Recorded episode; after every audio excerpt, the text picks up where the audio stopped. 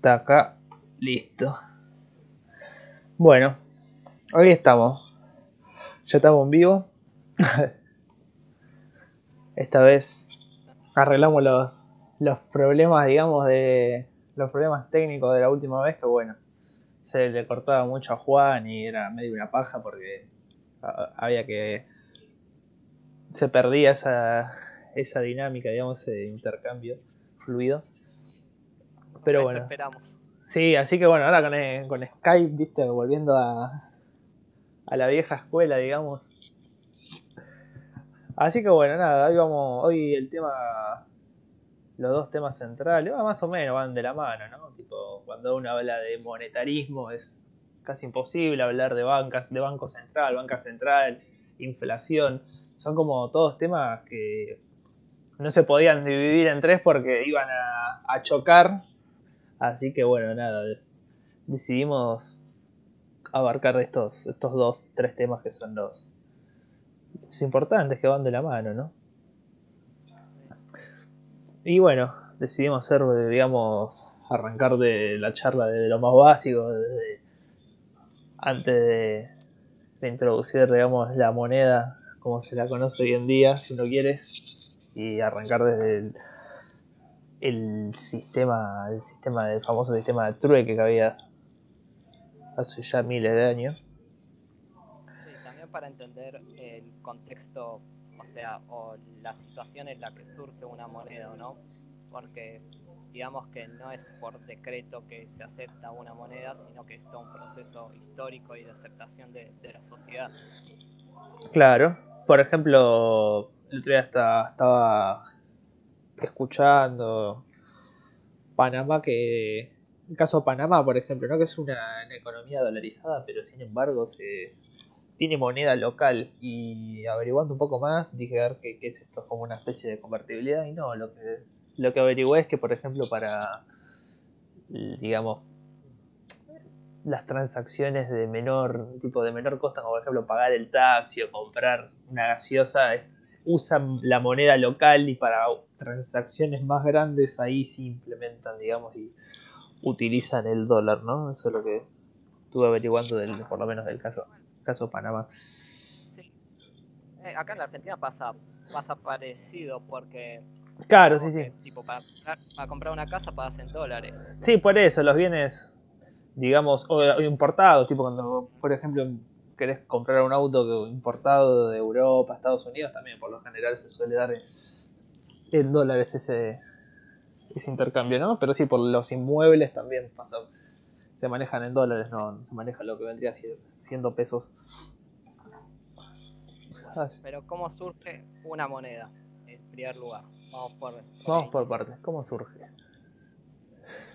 En primer lugar, bueno, la economía originariamente estaba dada por, por el trueque, donde se intercambiaba un bien directamente por, otro, ¿no? O sea, digamos que vos no, no cambiabas por dinero en sí, sino que cambiabas un bien por otro, determinada cantidad, determinada calidad, ¿o no? Claro. Y esto en el tema del mercado de, de bienes, eh, es que primero que nada tenés que encontrar a otra, otra persona que coincida, que busque, que quiera lo que vos das y que tenga lo que vos querés. Claro, ese era el, problema, digamos, ¿no? Que si uno quiere, que surgía. Sí. Y coso, y también que bueno, que, o sea, en cierto punto no es todo divisible, porque vos ahora vas y le pedís un kilo de carne, pero con el trueque, ¿cómo haces para intercambiar eso? O sea, tenés que cambiar una vaca entera. Claro, sí, sí, sí. No, no era divisible, digamos. Entonces, bueno, ese es el problema que tiene eh, una economía, digamos, de, trueque. Entonces, para esto, digamos que los individuos más, más hábiles se dieron cuenta de que pueden usar unos medios como, o los mismos bienes como parte del proceso, siendo estos medios de intercambio indirecto. Por ejemplo, vos vas al mercado y cambias el bien X, por decirlo así, por el bien Y. Y a ese bien Y que conseguiste lo cambias por el bien Z, que es el que vos querés, ¿o no? Claro. Entonces ahí es cuando se transforma el bien en un medio de intercambio indirecto, que digamos que es nombrarle la utilidad que tiene. Vos no lo cambiás para usar a vos, lo cambiás para intercambiarlo por... Claro, claro. Sí, sí, sí. Es un, como un doble intercambio, digamos, para conseguir el bien. Y bueno, también, también usa como... ¿Cómo? Sí, sí, dale. No, que, también es el, el, problema que tenía es que a veces los bienes no, no eran eh, dudaderos, digo. O sea, era como hay cosas que la tengo que cambiar dentro, digamos, de un cierto límite de tiempo porque si no pierden esa durabilidad que tienen, digamos. Entonces, nada. no, no se... Digamos que era un problema también para el ahorro, ¿no? Claro, para el ahorro, por eso. Ahí ya, ya se... Entonces, bueno, y también que a veces eran como difíciles de, de transportar y otras cuestiones, ¿no? O sea, o de almacenar si querés también. Entonces, bueno, eso es lo, lo que...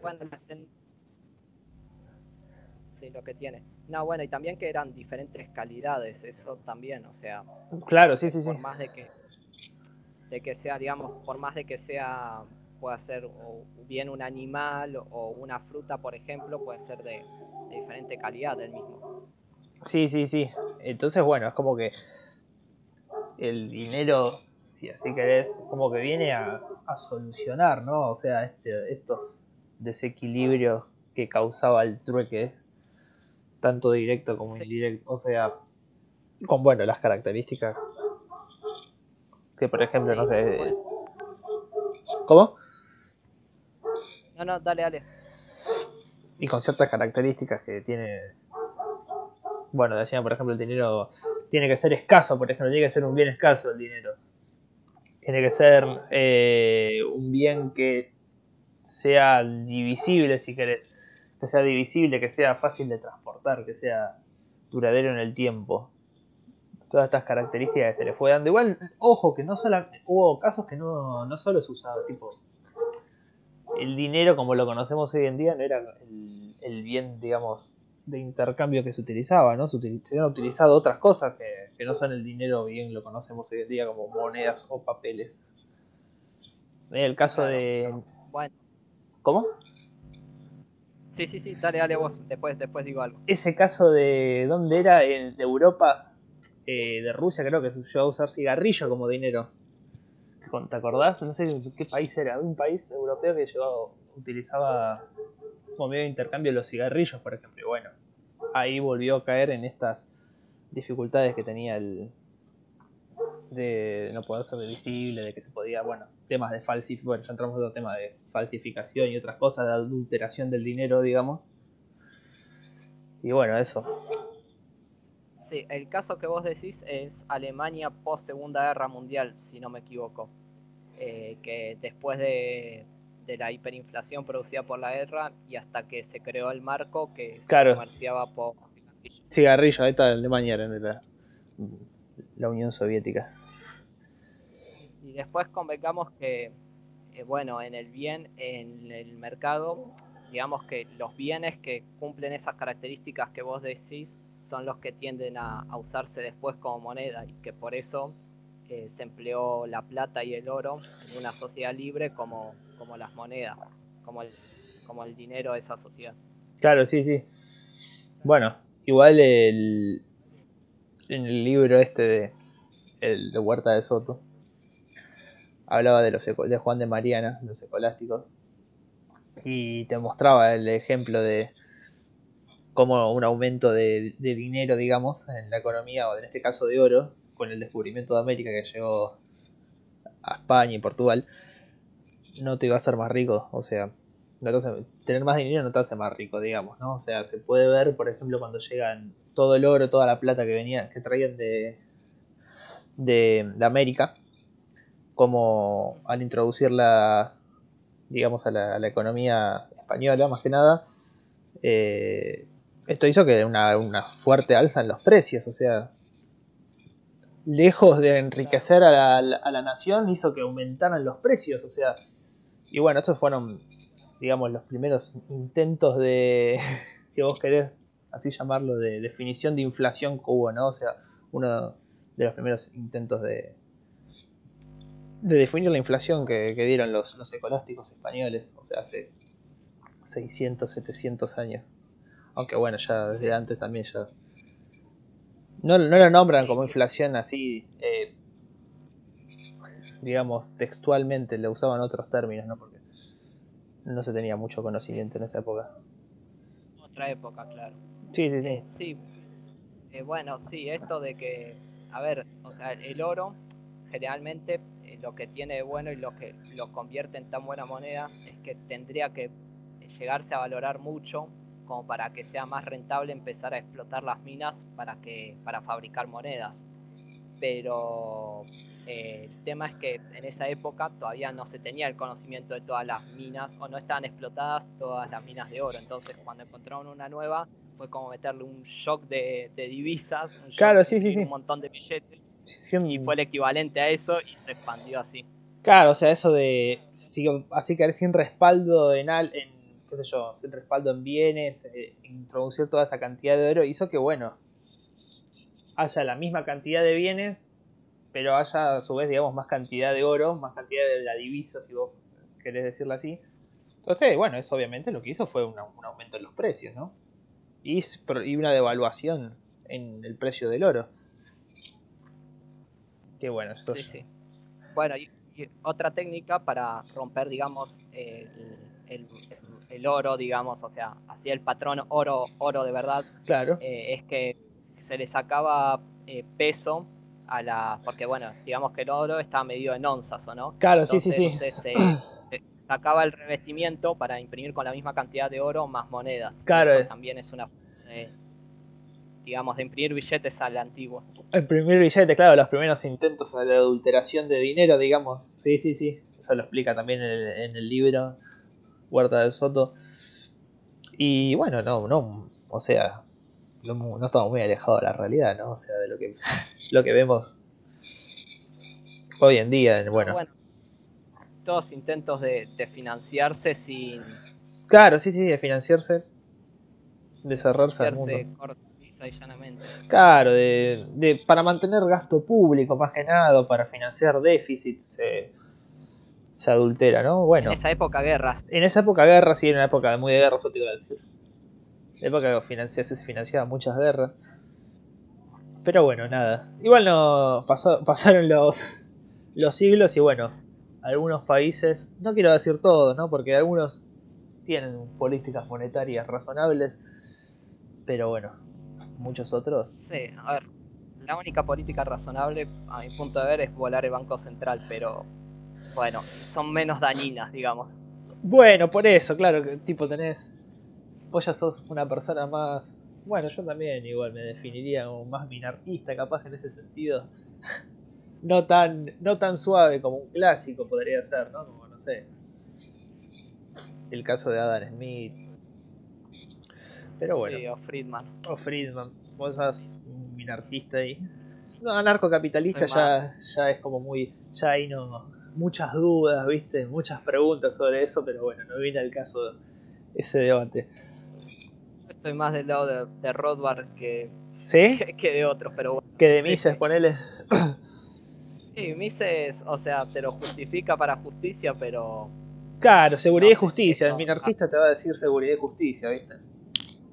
Pero bueno, no sé, eso es para otro momento. Bueno, acá preguntan en el chat. Eh, a ver. ¿Alguien puede por qué la deflación es mala. Bien. Deflación. Tema de deflación. A ver, países con deflación. Vos sabés que hace. Argentina tuvo deflación en un periodo. En los 90 llegó a tener deflación Argentina. Cuando, bueno, básicamente el Banco Central estaba eliminado. Y si vos querés, por así decirlo, tomamos como moneda nacional el dólar. La deflación es tan mala como la inflación bajo mi punto de vista, ¿no? Porque bueno, eso significa que básicamente vos estás... Eh, tenés los, bienes de la economía y los, estás como eh, vendiendo, digamos, por debajo del, del, costo, digamos, o sea, el costo de los, de los bienes es cada vez menor, digamos, y bueno, los precios se te van como yendo cada vez más para abajo. Y bueno, eso hace más o menos, ¿no? Que, haya un desequilibrio y que los precios que estén cada vez más bajos y bueno, de cierta forma el... A ver. Sí. Eh, yo tengo problemas con la deflación provocada eh, a propósito por, por un gobierno, ¿no? Eh, que puede ser así muy brusca, como te mete un shock de, divisas, te lo limpian, pero generalmente eso no se hace. El tema de la deflación en sí, si es provocada, por ejemplo, por digamos, en un sistema libre, ¿no? Por una moneda que, digamos, que el oro se aprecia demasiado, generalmente tienden a surgir otras monedas secundarias, por ejemplo, plata, que lo reemplazan. Y entonces, como se usa más comúnmente la otra moneda, la gente va a tender a comprarla para sus transacciones y va a volver a aparecer el oro, en este caso, que es el ejemplo, en la economía. Entonces, digamos que la deflación es mal mala en cierto punto porque es muy el tema del mercado de préstamos sería muy muy duro, muy rígido, o sea, digamos que probablemente no haya tantas inversiones, pero tampoco tiene por qué ser eso dañino para la economía. Claro, claro, sí, sí. Tiene que va pasa más por también por el lado ese que decís de la apreciación, digamos, bueno, del oro en ese caso, que bueno, hace que bajen los precios, ¿no? En ese, en ese caso. Pero, bueno, Argentina tuvo... También si, sí. Si hay deflación quiere decir que hay un gran ahorro, por lo tanto, claro. Eh, cuanto mayor sea el ahorro y más bienes puedas comprar, más grande va a poder ser tu inversión futura. Exacto, claro. Se te aprecia. Es dañino si... Sí, dale, dale, si vos. No, no, no, sí, sí, sí, sí. No, iba a decir, decir que es dañino si se provoca, o sea, por la fuerza, pero tanto, o, sea, una inflación sea por, o sea, los cambios bruscos, el libre mercado, los cambios bruscos en las fluctuaciones de dinero los va a tender a evitar, porque para la, asimilación contable eh, es mejor, cuanto menores fluctuaciones, es mejor. Por eso siempre en las épocas del patrón oro, de la banca o del libre banco, eh, no superaba ni, el 1 ni el 2% de la inflación porque la producción de oro era esa. Sí, o como hace, como te acordás de, como explicaba el, el profesor de administración que, en Japón, como se hacía cuando los paros, por ejemplo, lo que vendría a ser los famosos paros acá, en las empresas eran completamente al revés. Acá, tipo, la gente no va a laburar y allá la gente lo que hace es aumenta la producción, así le cae el precio, digamos, al, al dueño o, al, o al, dueño de la fábrica y así pierde, digamos, gana menos si querés porque le cae el precio del producto, o sea, hacen como una superproducción a la hora de hacer, hacer un paro con él. Claro, pero eso igual no sería deflación, o sea, digamos que inflación y deflación son los cambios en todos los bienes o en la gran cantidad de los bienes de la economía. O sea, claro, sí, sí. para, claro, sí, sí, el caso de para joderle a alguien. Dato de color. Sí. Bueno, eh, ¿qué más, qué más comentar? Y bueno, no, eso básicamente eh, tema deflacionario. Sí, tema de deflación creo que ya está. A ver si hay otra cosa. Eh, bueno. Listo. ¿Podemos? ¿Qué? No, no, no, estaba, estaba, acá leyendo los comentarios. Las cartas usan cigarrillo como dinero. Sí, es verdad eso. eh, ¿Ustedes cómo comenzaron a ser liberales? ¿Y en qué estadio se.? Bueno, eso ya es un tema más para, para otra charla, pero bueno, más o menos hace un rato lo que lo comentábamos, ¿no? Capaz que. o sea, soy liberal. El primer video que vi fue Libertad para, para elegir o algo así de Friedman, que lo vi en el verano del 2018. No, yo 2018, y yo arranqué con el, en el 17. Me acuerdo cuál fue el primer. Yo leí un libro, lo primero. O sea, antes de conocer a bueno algún personaje mediático como todo el mundo conoce, o ver algún video así más teórico. Yo me, me leí un libro que se llama Pasión por Crear, que bueno, es una nota que le hacen a Caballo, ¿viste? A Domingo Caballo. Muy interesante, muy interesante. Muy polémico. un libro ahora Caballo. No, sí, no, no, no, no lo vi. Pero bueno, me acuerdo que ese momento yo lo leía, el tipo iba al secundario en el 2017 y todos me decían, no, ¿cómo vas a leer a eso? Como si, no sé, ¿viste? Es como, déjame leer lo que quiero, o sea, no, me, no, me rompa los huevos, o sea, claro. Era como una mala palabra. y bueno. Sí, normal. Pero nada. ¿Y en qué estadio se encuentran? Eh, yo ahí entre, entre el minarquismo, que sé que si lo admito va a terminar como un socialismo, y anarcocapitalismo, que tengo mis dudas entre la justicia y la seguridad, pero, pero me falta leer todavía esos temas. Y no, yo creo que un corto, capaz que a corto plazo, bueno, ponerle que un, un liberalismo clásico, qué sé yo, capaz que va, pero a largo plazo ya sí, buscando el anarcocapitalismo ya de una, sí, de una.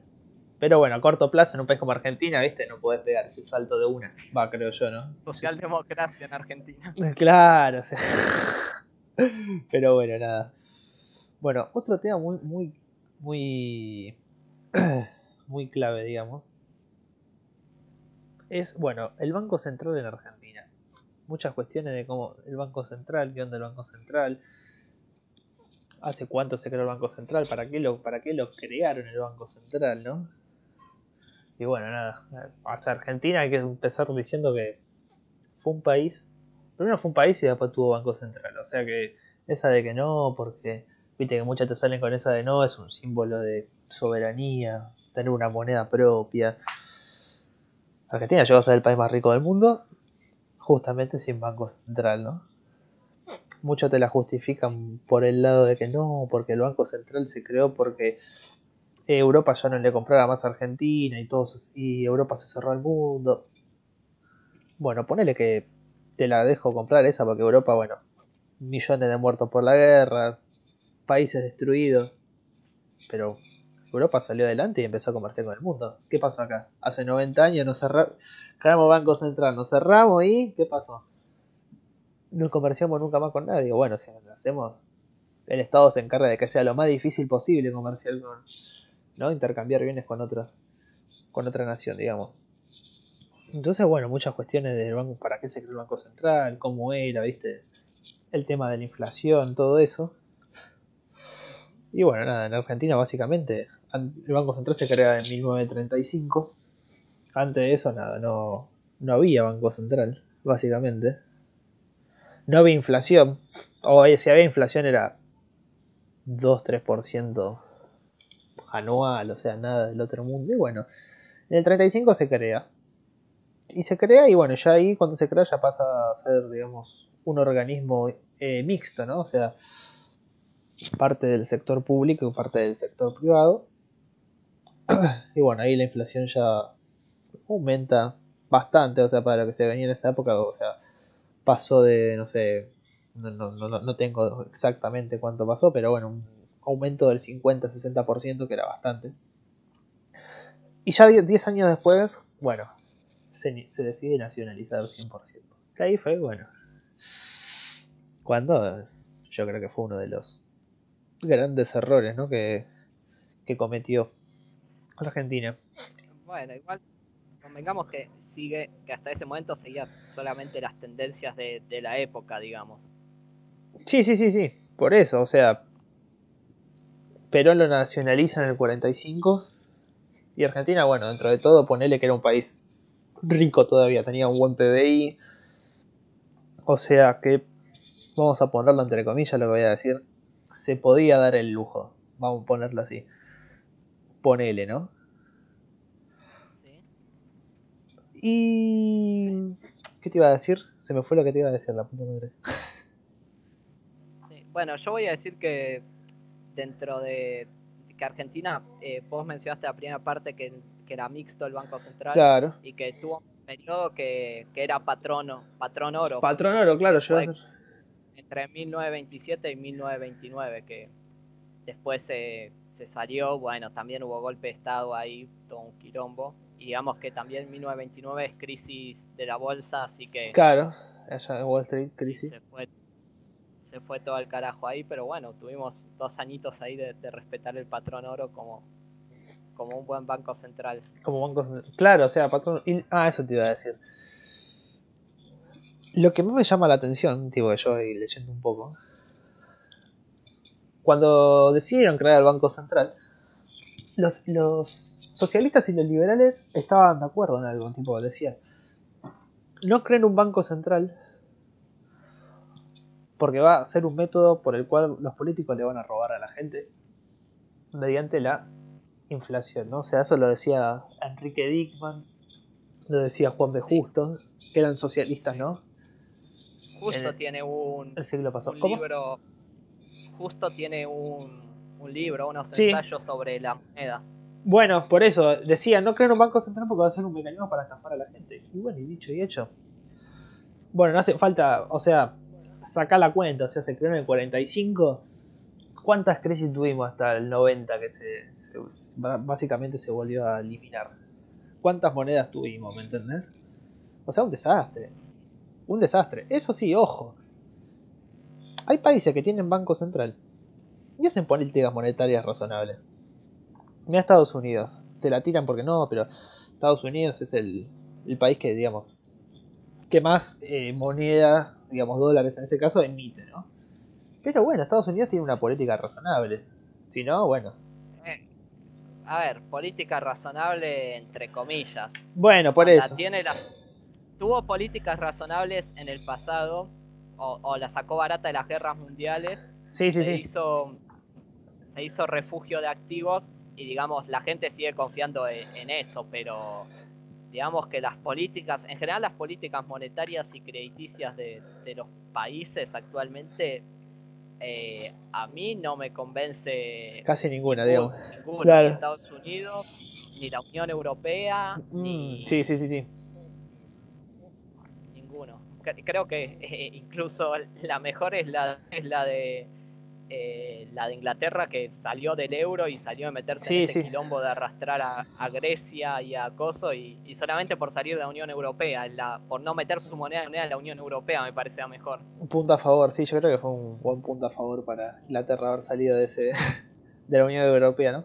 Pero, pero bueno, o sea, habría que ver por qué el, el dólar así llegó a, hacerla una moneda, digamos, de confianza en el mundo, ¿no? O sea, yo no creo que vayas a...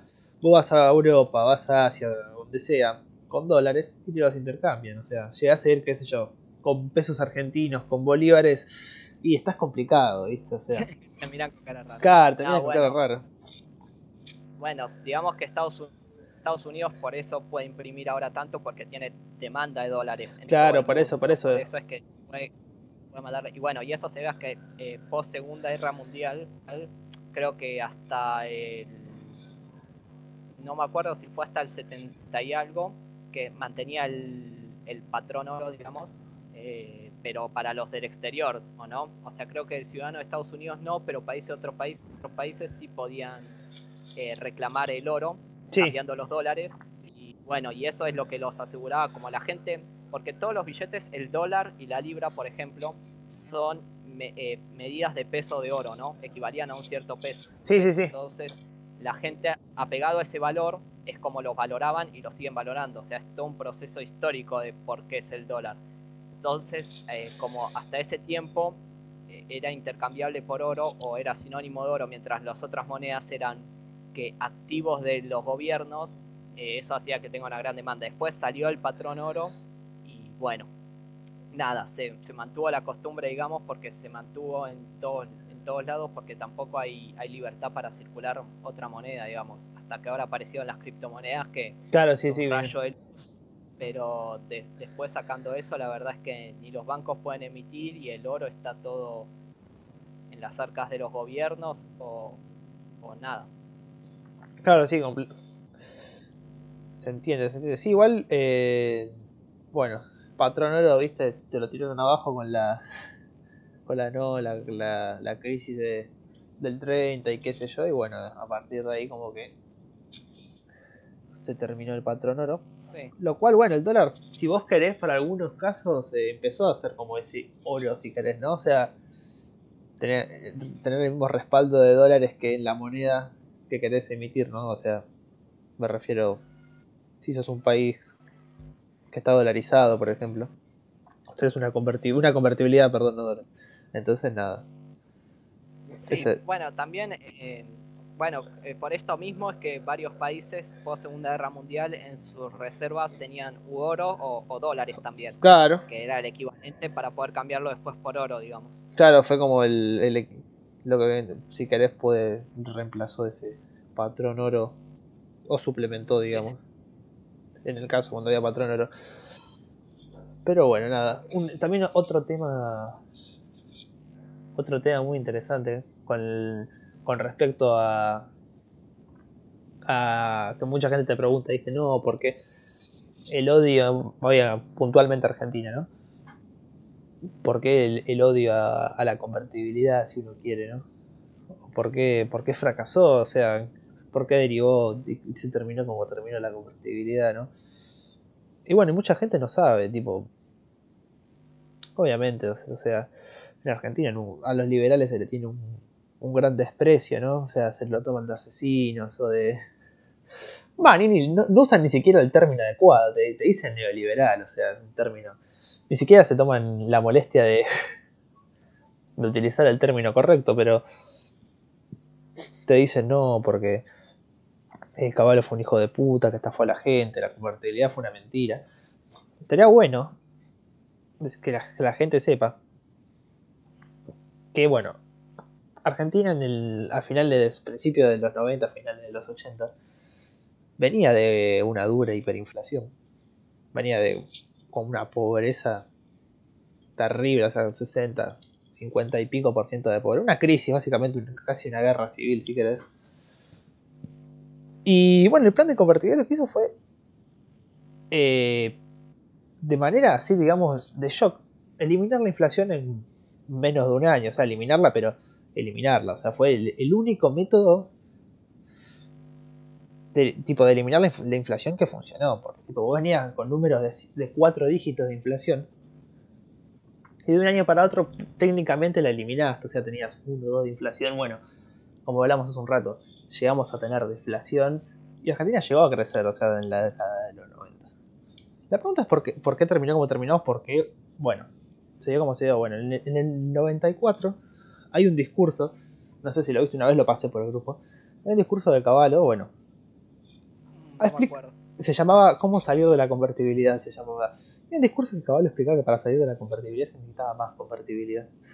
De ahí explicaba cómo eh, lo que vendría a ser, bueno, no sé obviamente, pero eh, en el caso de que Menem lo eh, tipo lo tuviera en cuenta en su equipo económico, como bueno, iba a ser esto de la segunda fase del, del menemismo, si vos querés, la segunda, segunda presidencia, ajustar a la, a la corporación política, ¿no? O sea, cómo iba a ser para bajar el gasto tocando esas partidas para que, bueno, obviamente poder seguir sosteniendo esta convertibilidad y que sea que no termine un estallido como el que terminó Cuestión que uno, después de dar ese discurso a caballo, lo rajaron. Y, bueno, después vino eh, Machinea y. ¿Quién más vino? Después de caballo, que manejaron Machinea y. Uf. Me mataste, bueno, Machinea me acuerdo y alguien más era, no me acuerdo. Bueno, eso fueron, digamos, los sucesores, pero bueno, obviamente no, no lo escucharon a caballo, no le hicieron caso. Y básicamente lo que pasó es que, bueno, terminó como terminó porque no se tocaron, digamos, no se bajó el, gasto y bueno, y Argentina al, no tener un sistema anticorridas, porque Argentina tenía banca fraccionaria en esa, en esa época, o sea, banca fraccionaria. tiene. Tiene, todavía tiene. Que bueno, básicamente funciona, vos me prestás 100 pesos, yo tengo, por, yo tengo que guardar un porcentaje de esa guita que me prestaste y el resto la presto. El problema de eso... Roque Fernández. Roque Fernández, ahí está, y Roque Fernández el problema de eso, de tener ese sistema, es que no es un sistema anticorrida. Por lo cual, si toda la gente me, viene a depositar la plata, yo tengo, por por encaje, qué sé yo, guardar 20%. Entonces, ven, vení vos, me prestás 100, guardo 20, presto 80. El día que todo el mundo venga a buscar esa plata, voy a, vas a encontrar el sistema bancario en bolas, básicamente. Y al no ver un banco central que te salve esa emisión de dinero para salir a, digamos, a pagar eh, bueno, eso, hizo lo que, derivó, en Una corrida, una cambiaria, que de repente la gente iba a buscar la plata y no estaba. ¿Por qué? Bueno, justamente por tener el, tipo de encaje fraccionario. Eso, bueno, terminó haciendo que la gente se la devolvieron la plata, pero ¿qué pasó? Con la especificación, cuando, bueno, cuando ya asume, eh, cuando sube de Néstor, ya creo que era en 2003 con la especificación, o se dio antes, la, no, igual antes creo que se lo habían especificado, antes de 2003. creo que fue. Dualde especificó. ¿Y qué pasó? la gente que tenía pesos ahorrados, ponele que qué yo, tenías 100 mil pesos, que en ese momento eran 100 mil dólares, a vos te especifican el dólar saltó de 1 a 3 y cuando fuiste a retirar la plata en pesos te diste cuenta que perdiste más del 50% de valor de tus ahorros. Y así mucha gente perdió básicamente todos los ahorros de su vida. O, bueno, una gran parte, porque sabes lo que es juntar toda tu vida, qué sé yo, 100 mil, 200 mil dólares, y te especifican, vas a buscar la guita al banco y, te, enterás que, que los 100 mil dólares o 200 mil dólares que tenía ahora valen, la, división de esos 200 mil la tenés que hacer por 3, o sea, perdiste una cantidad de guita. ¿Cómo? Es como si ahora salta de 100, es como si ahora salta de 130 a 390. Claro, es como tener, qué sé yo, en un plazo fijo guita a 130, con una cuenta estimativa de 130 mangos por dólar y que de repente... No, no, ¿Cómo? Yo digo, claro, o sea, en el, es como que el valor del dólar ahora... Claro, es como que se triplica. Es como que se, se triplica, ¿entendés? O sea, esa fue la estafa. Para mí la estafa fue la, la ¿no? Ahí fue donde la gente salió estafada realmente. Los que tenían ahorros en pesos, que con la especificación los, los, los estafaron. Ahora bien, eh, esta especificación la buscó, no la, no la buscó la, tipo, lo que lo presionaba mucho a Caballo, lo que le presionaba, la Unión Industrial más que nada, que era, bueno, una empresa que como que quería tener, digamos, el monopolio de multimédico en esa época era, como que no le, no le gustaba esa la idea de, de, competir con otras empresas, o sea, no, no, les interesaba ser, por así decirlo, eficaces, ¿no? Y bueno, entonces como que tenía esa presión y aparte, bueno, vamos a decirlo así, medio medio brusco pero real, eran todos amigos de Menem esos, o sea, Caballo quería, quería capaz hacer un poco las cosas bien, pero bueno, estaba delimitado porque bueno, son políticos, o sea, a ver, ¿qué podés esperar de un político? O sea, entonces bueno, nada, estaba como delimitado por eso, ellos querían, obviamente estas empresas como la Unión Industrial y querían un proteccionismo, una especificación, porque así podían devaluar salarios de cierta forma, ¿no? O sea, pero bueno, nada. Sí. Le estalló todo. Después Caballo, bueno, al final de la convertibilidad vuelve y bueno, ya le. A, solucionar algo que ya estaba básicamente era una bomba de tiempo, ya, ya no había como. O si había vuelta atrás era muy difícil ya, viste. Muchos, muchos años sin hacer los ajustes necesarios. Sí, sí. Eh, yo no escuché ese discurso de Caballo que dijiste al principio, pero sí que es cierto que, todo esto estalla por, por el déficit, porque se declara el default y digamos que la gente se, vuelve loca y, nada, la pérdida de confianza lleva a retirar todos los pesos y a sacar todos los dólares y a sálvese quien pueda o no, ¿no? Que, que es normal. Claro, por eso. O sea, el, el político nunca le, nunca, nunca le interesó a la gente, nunca le importó a la gente, sinceramente. Siempre, bueno. Yo te pregunto. Sí. Si hubieras estado ahí, o sea, hubieras eh, hecho algo, o sea, impreso para, como hicieron, o sea, imprimiendo los billetes para pagarle a la gente, o hubieras dejado que, por ejemplo, que quiebren los bancos y que se liquiden los inmuebles y con eso le pagasen dólares a las personas. Y yo creo que en ese caso no. Hay, hay que. No sé, es que tipo. A ver, el banco, para mí. Es que tiene, a ver, el banco. Un banco privado. Sabe los riesgos, digamos, que, que, corre a la hora de, de. O sea, es como, es como todo. Vos venís a invertir y te sale bien, y si te sale mal la tenés que poner, y te salió mal y perdiste, te fundiste y fundiste. O sea, no tiene por qué haber alguien que venga y te salve las papas, ¿entendés? O sea, eso es algo que tiene que tener en cuenta el inversor, ¿no? Está bien que, bueno, capaz que en Argentina, capaz que en Argentina es como, bueno, las empresas están acostumbradas a que siempre haya un salvavidas de última instancia, pero No, no es así, o sea, el mundo normal no funciona así que siempre viene alguien y te presta guita y te salva, ¿entendés? O sea, tenés que... En, el, en, el, en el mercado de los bancos sí funciona así, siempre que hay una crisis de corrida viene y te imprime o la Unión Europea o la FED y te pone la plata.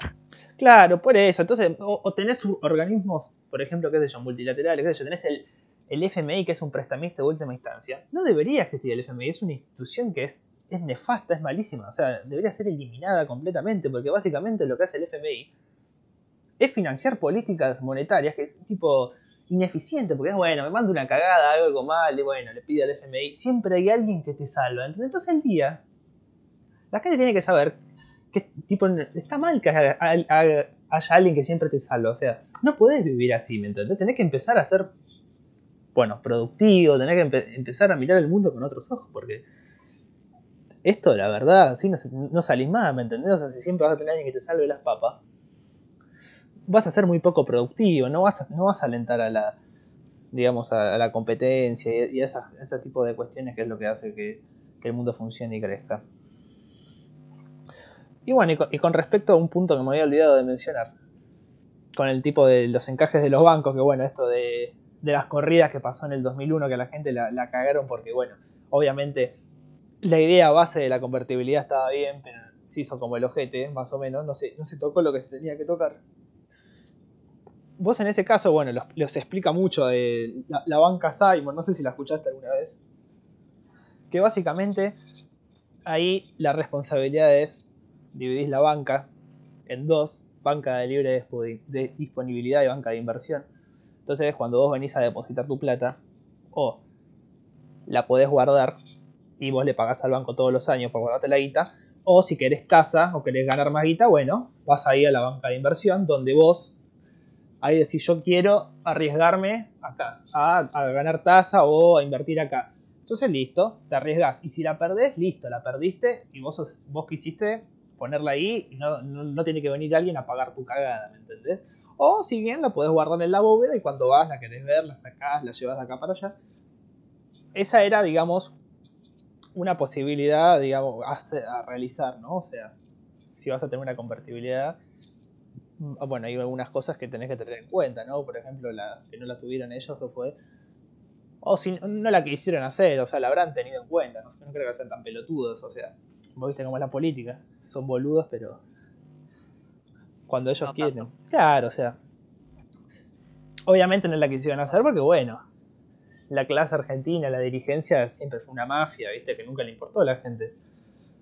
Y bueno, al no hacer, digamos, la idea de convertir estaba perfecta, porque bueno, de esa forma vos lograste eliminar la, inflación y tener una moneda sana.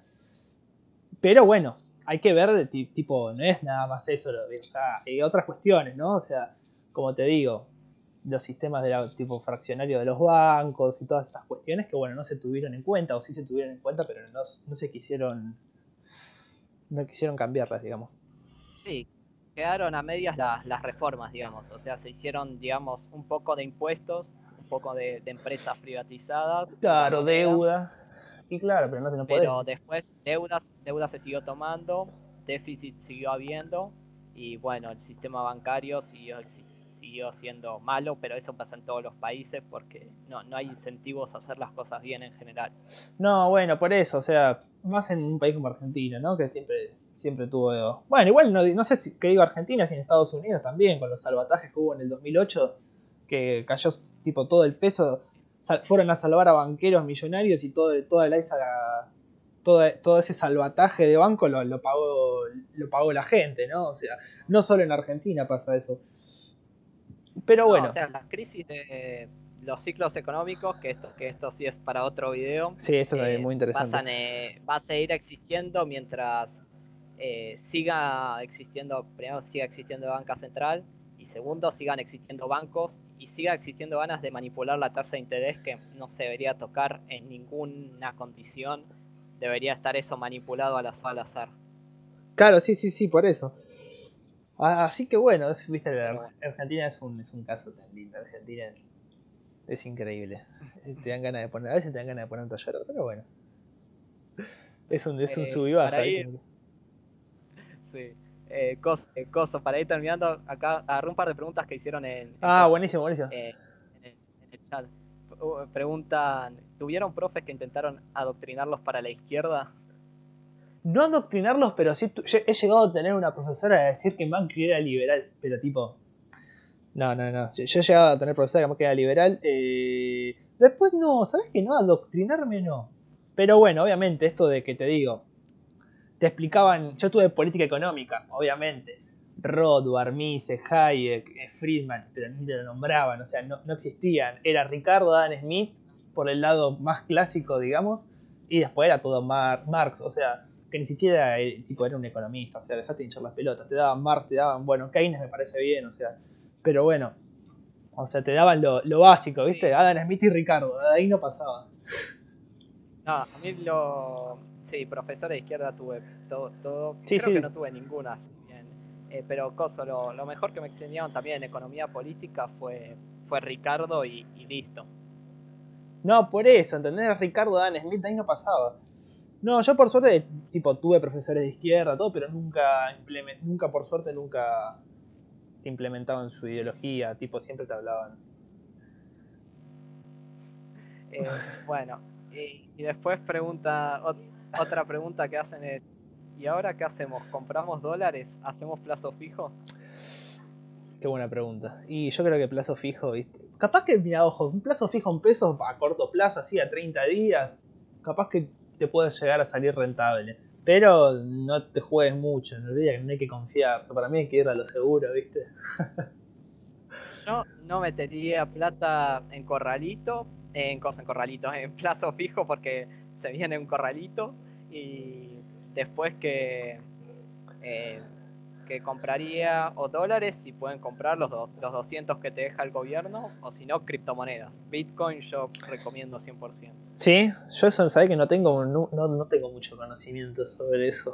Debería leer un poco más. Sé que hay formas más, más baratas de hacerlo, pero por ejemplo yo eh, uso Ripio, que es una aplicación, o no, pero es bastante o sea, para la gente que no sabe, yo tampoco soy un carajo, pero es bastante fácil. O sea, puedes comprar eh, Bitcoin por Mercado Pago o por cuenta ah, eso sí lo vi. o por pago fácil y coso y te, te, lo guarda ahí y listo y lo tenés y lo puedes vender cuando quieras así y funciona en pesos o sea que sí sí el que se, que se estará cagando de risas el piso cuando apenas salieron ¿a qué año salieron los, los bitcoins? hace cuánto ya 20 años más o menos un poquito más un poquito menos digo eh, 20 no, 2009, el, eh, Bitcoin 2009, 2008-2009, post crisis de 2008. Ah, mal, qué boludo. El que, el que se cagó de risa hizo así una, una compra ahí, una inversión de 10 mil, 100 mil dólares ahí, hoy es millonario esa persona, básicamente, ¿no? Bueno, la primera transacción que se hizo con Bitcoin, eh, compraron dos pizzas por 10 mil Bitcoins. No, boludo, dos pizzas por 10 mil Bitcoins qué hijos de puta. ¿Cuánto vale? ¿Cuánto se valor de un Bitcoin hoy en día? No tengo idea. Hoy en día 9.300 dólares. No, voy a hacer la cuenta. 10, 10 millón de dólares bueno, más Bueno, sí. bueno, pero. Evaluar por... Pero bueno, sí, obviamente, uno no tiene la máquina del tiempo. Si no, ¿sabes qué? Seríamos todos millonarios. sí. Entonces le apostamos al dólar. Eh, yo diría que comparado con el peso, comprar dólares siempre va a ser más seguro y, si querés comprar criptomonedas, yo creo que por más de que tenga subidas, subidas y bajadas, la tendencia a largo plazo es siempre a, que suba el valor de, las, de las cripto, por lo menos las más conocidas como Bitcoin y, Ethereum. Después de, mercado financiero yo no sé mucho, la verdad, pero diría que si en términos de monedas, si querés ahorrar en una moneda, ahorrar en, dólares o, o en o en alguna de esas cripto.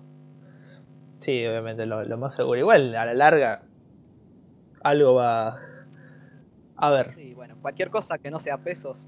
Pero obviamente, ¿quién ahorra? ¿No viste? ¿Le escuchaste a Guzmán la otra vez? No, porque el sector público y el sector privado tiene que ahorrar. Deberían, tipo, tendría que agarrar en pesos para ayudar y qué sé yo. Agarra vos en pesos. La concha de tu madre. Qué hijo de puta que son. Son un chiste, boludo. No, bueno. Es una joda. Y bueno, como todo la política, ¿viste? No hay ningún político que, que busca ayudar a la gente. y están muy, y muy delimitados también por, por muchas cuestiones como sindicalismo y todo eso del medio, ¿no? O sea, que sinceramente para mí el cáncer más grande que tiene la Argentina son los sindicatos y los gremios, ¿no? No digo que esté mal que haya, pero ya es, ya es una mafia que ya deja de ser algo que defienda al trabajador. para mí, ¿no? no o sea, no deberían ser obligatorios. O sea, yo no tengo problema en que existan sindicatos de libre adhesión donde se meta el que Claro, sí, sí, sí, por eso. Que no, que no puede negociar por su parte su contrato y listo, pero así como están acá, no. Sí, bueno, otro tema para otro debate es el tema de salarios mínimos y precios máximos. que bueno, salarios mínimos por el caso este de los sindicatos, ¿no? Que todas las cuestiones que no tienen en cuenta y toda la gente que puede llegar a quedar afuera del, del sistema por, por temas de salarios mínimos, justamente, ¿no? Pero bueno, eso es otro. Justo estaba leyendo acción humana y llega el capítulo de, de salarios. ¿De salarios? Sí, yo, yo el otro día vi un video ahí de Huerta de Soto que explicaba el problema con los salarios mínimos y precios máximos. Muy interesante. Y bueno, nada, ahora estoy, el libro de Hayek, el, viste que te estaba diciendo, la desnacionalización.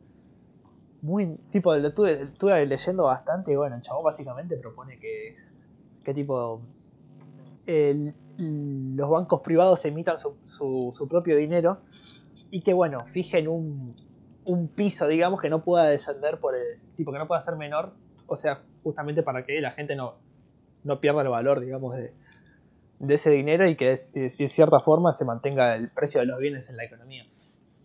Eso más o menos decía, decía algo por el estilo, ¿viste? Era, en un momento como que criticó un poco lo que vendría a ser el, el patrón oro, ¿viste? Pero bueno, nada, quiere ese, digamos, a libre, digamos, emisión de dinero por parte de las bancas privadas. Y, y bueno, nada, eso es lo que busca, ¿no? O sea, para o sea, obviamente si hay un aumento de bienes, bueno, ahí ver, ahí regula y aumenta la cantidad de dinero y en el caso de que haya, bajen, haya menos cantidad de bienes, bueno, ahí retirar ese dinero. Pero no sé, no me cerró mucho la explicación, ¿no? Capaz que lo debería terminar de leer bien y sacó una conclusión, pero medio explica. Algo así buscaba, ¿no? Básicamente. Obviamente. No sé, o sea, es, eso es normal, ojo, que eso puede pasar, que, que imprima además y después retirar el circulante. O sea, eso también lo hacen los gobiernos muchas veces y, y es algo normal. Pero, sí, sí, sí, sí. Eh, no, sé en qué, en qué, cómo lo ejemplifica él, si, si es para todos los casos o, o cómo. No, es que no, por eso te digo, no, no leí más o menos eso, entonces, o sea, no, no, no llegué a, a entenderlo del todo bien, lo tengo que terminar de leer, sinceramente. Bueno, yo creo que por hoy ya, ya estamos, ¿no? tocamos todos los temas, ¿o no? Ya somos menos de... Y sí, pero viste ahí, te, te vas un poco por la rama, bueno, te llega eso, ¿viste? Usted, ¿qué dijo este Agustín? ¿Qué, qué, Ustedes son unos ultraliberales de derecha. ¿Qué te hace? Aparte, ¿qué se hace este 7 de liberal también? Como nosotros. Se hace, se hace el picante. Pero bueno, otro debate que también es muy pendiente es la, la, tipo, confundirse lo que es un liberal con alguien de derecha. Pero bueno, eso ya es otro debate, ¿no? O sea. Así que bueno. por, hoy ya estamos entonces, vamos cortando. Por hoy ya, ya, ya tocamos todos los temas que, y, y tuvimos bastante hoy. Así que bueno, Juancito. Un placer. Un placer, la verdad. Hoy fue más un tema más entretenido que el de la otra vez, ¿no? Otra vez el team, viste, medio. que estábamos medio en bola, no sabíamos bien. A, mí me gusta más este tema igual. Y, este tema es más. también que. También que arreglamos lo del audio. Y pero viste, este tema es un tema que trae, qué sé yo. En Argentina, viste, hablar de por, ejemplo, yo en mi familia no hablo de, economía, pero viste, uno habla de los 90 y es como que... Pero bueno, la verdad es la verdad, ¿viste? O sea, ¿qué se le va a hacer? O sea, uno, yo no hablo por una cuestión de que, bueno, eh, no estaba bueno capaz llevar el tema de economía a, una mesa familiar o armar bardo al pedo. Entonces, bueno, uno no lo habla, ¿viste? O sea, es como más el tema de convertibilidad, como te digo, ¿viste? Que la gente le vendieron, básicamente le vendieron al perro, ¿viste? Te vendieron, no, porque los liberales, caballos, es un hijo de puta. Y pero, ¿entendés? O sea, te la venden por ese lado, pero dudo que haya, que sepan bien cómo es la historia de fondo, ¿no? O sea. Entonces, bueno, uno se ahorra a veces en la mesa familiar los. Por lo menos familiar, ¿no? O sea, los, comentarios. No, a vos te pasará lo mismo, ¿viste? Yo tengo, capaz que mi familia tienen una inclinación más al lado socialista, que no está mal, ¿entendés? O sea, está perfecto, porque todo es respetable. Pero entonces yo, yo me ahorro, digamos, el comentario, tipo, si es un comentario, yo me ahorro responderlo, ¿me entendés? Y, tipo... Yo también. Y no es algo que... Y no me, y la verdad que no tengo ganas de ponerme a discutir en una mesa familiar. Por eso voy a Twitter, que está lleno de gente, y me guardeo por ahí, o me junto con los pibes, ¿viste? Y listo. O sea, y pero aparte, ¿qué le vas a decir? O sea, no es su culpa que tener una inclinación hacia un lado o para el otro. Si básicamente el que quiere es lo que te enseñan en la escuela, lo que te inculcan desde chiquito en este país, ¿no? O sea, no es culpa de uno mismo. Es culpa de, bueno, un poco del, del sistema que tiene este país, ¿no? De educación, capaz. Sí. Sí, Más que nada para el lado enfocado hacia el lado político, económico. Sí, sí. Así que nada. Eh, vamos cerrando entonces. 22.50. ¿Cuánto tuvimos? Una horita más o menos. 55 minutos. Y sí, empezamos de 55. está- empezamos, claro, menos 5. Y. Bueno, nada. Eso. Bueno, Ya está. Ya, ya 50 minutos está bien. 50 minutos está bien. Sí, si no se hace muy largo, muy goma, ¿viste? Sí. Bueno, Juancito, ¿nos estamos viendo entonces? Dale. Dale. Nos vemos. Dale, papá. Nos vemos. Chau, chau.